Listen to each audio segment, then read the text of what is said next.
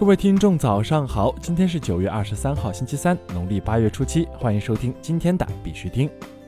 截止到昨天下午十八点，全球数字货币市场总市值为三千八百六十七亿美元，二十四小时成交量为一千一百三十六亿美元。比特币报一万零四百三十九美元，较前一天跌幅为百分之三点八四；以太坊报三百四十美元，较前一天跌幅为百分之七点五八。昨天的恐慌与贪婪指数为三十九，前天为四十八，等级为恐惧。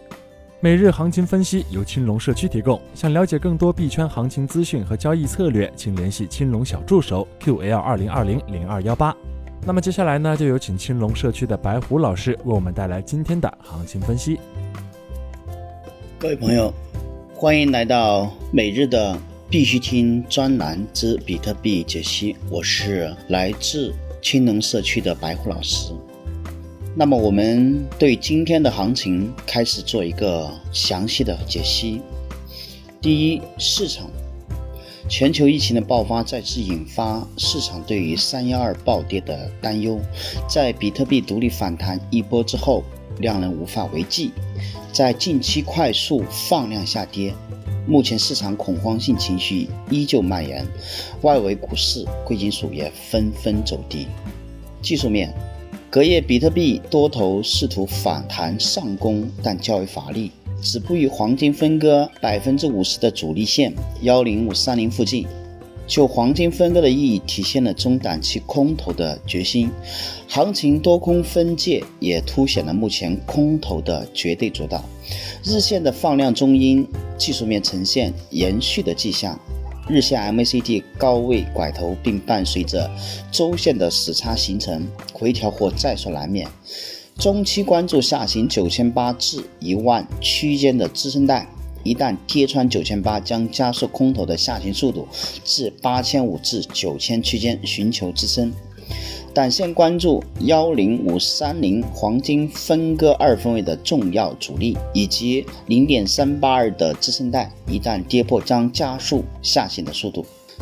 好了，感谢各位的持续收听，明天再会。好，感谢白虎老师为我们带来今天的行情分析。在这里呢，必须提还是要提醒各位，投资有风险，入市需谨慎。相关资讯呢，不为投资理财做建议。以下是新闻播报。今日头条，国资委表示，加速突破区块链等前沿技术，打造国际先进数字化转型技术体系。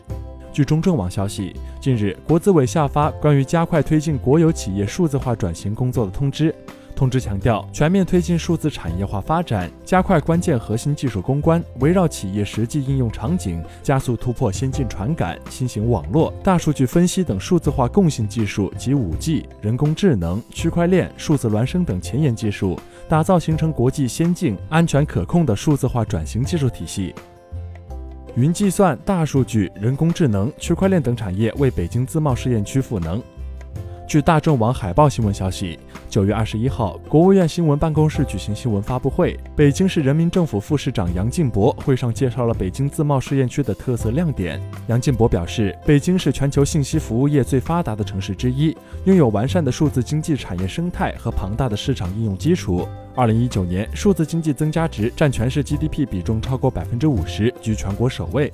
目前，云计算、大数据、人工智能、区块链等产业发展水平领先，入选软件百强、互联网百强等国内重要榜单企业数量最多。国内新闻，国务院办公厅表示，加快区块链在商品溯源、跨境汇款和电子票据等数字化场景应用。据国务院新闻办网站消息，九月二十一号，国务院办公厅发布关于以新业态新模式引领新型消费加快发展的意见。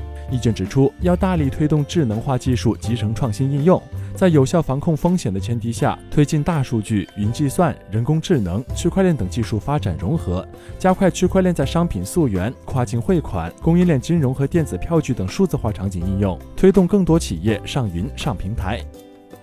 数字人民币已经开始测试信用卡还款场景。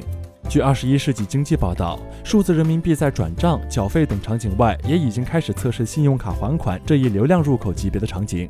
多位业内人士透露，数字人民币仍在深圳、苏州、雄安新区等地大规模试点。四大行在各自开发自己专有的数字人民币 APP，有的银行开发的 APP 就叫数字人民币，有的银行则使用动物命名。重庆表示，试点单位开具十五万余张区块链财政票据。日前，作为重庆区块链财政电子票据首批试点单位，重庆市人民医院和重庆医科大附属第一医院金山医院实现了医疗收费电子票据开票即上链。两家医院已经开具区块链财政电子票据十五万余张。重庆市财政局非税中心负责人表示，防伪可信、线上流转是区块链电子票据的主要特点。电子票据从开具到下载，所有操作信息被真实全面记录在区块链上，所有票据信息、流转信息不可更改。患者缴费以后，可以在微信小程序中实时查看票据的生成、传送、储存等信息。以太坊距今，以太坊距今正在减少，交易平台以太坊余额降至九个月低点。据 UToday 消息，九月二十一号，Glassnode 数据显示，用户在加密货币交易平台持有的以太坊数量显著下降，创下九个月以来的最低水平。目前余额为一千六百五十八万枚以太坊，价值约六十一亿美元。同时，持有一千或以上的以太坊钱包数量也大幅下降，目前只有七千二百一十八个钱包的以太坊余额在一千枚以上。但是，持有以太坊的钱包数量正在增加并创下新高，目前约有四千七百一十八个钱包持有以太坊。国际新闻：美国货币监理署表示，美国银行可以为稳定币发行商持有储备金。根据美国货币监理署的新指南，美国联邦特许银行和联邦储蓄协会可以为稳定币发行商持有储备金。OCC 代理署长 Brain 在一份声明中说，这一指南为联邦银行系统内的银行提供了更大的监管确定性，使他们能够以安全可靠的方式为客户提供服务。韩国互联网巨头 Kakao 或有意涉足 DeFi 领域。据 Cryptocurrency News 九月二十二号消息，韩国互联网巨头 Kakao 近期似乎有意涉足 DeFi 领域。其区块链子公司 GroundX 业务负责人李允浩近期表示，Clayton 平台对扩大与 DeFi 相关业务持开放态度。此外，他还提到，Kakao 计划扩大 Clip 钱包应用范围，允许支持与版权相关的标记化文件、衍生品和 NFT 代币等。尼日利亚证券交易委员会表示，有能力监管加密领域。据 Crypto Potato 消息，尼日利亚证券交易委员会九月二十一号表示，其有能力监管加密领域。监证会进一步解释称，发布加密货币监管指南是保护投资者努力的一部分，他已经做好了提供必要监管的准备。此前九月十五号消息，尼日利亚证券交易委员会发布针对数字货币及加密公司的监管指南。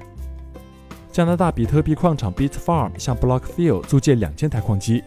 由于比特币网络难度不断增加，加拿大比特币矿场 Bitfarm 将向 Blockfields 租借两千台 Wattsminer M31S 矿机，租约将持续二十四个月。此外，根据设备的可用性，Blockfields 可能会在二零二零年底之前为 Bitfarm 提供更多的矿机。两者签署了一份不具约束力的意向书，可选择补充多达七千台矿机。巴西基金管理公司与纳斯达克合作，将推出比特币 ETF。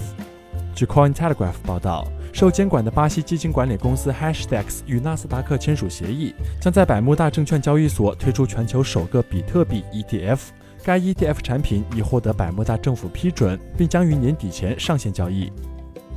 好了，今天的必须听新闻播报就到这里。更多区块链资讯呢，请关注我们的微信公众号 b i x u t i n g 下划线，也就是必须听的拼音加上一个下划线。喜欢的呢，点赞收藏，记得分享给身边的小伙伴哦。最后呢，感谢各位听众的支持，祝大家度过美好的一天，我们明天见。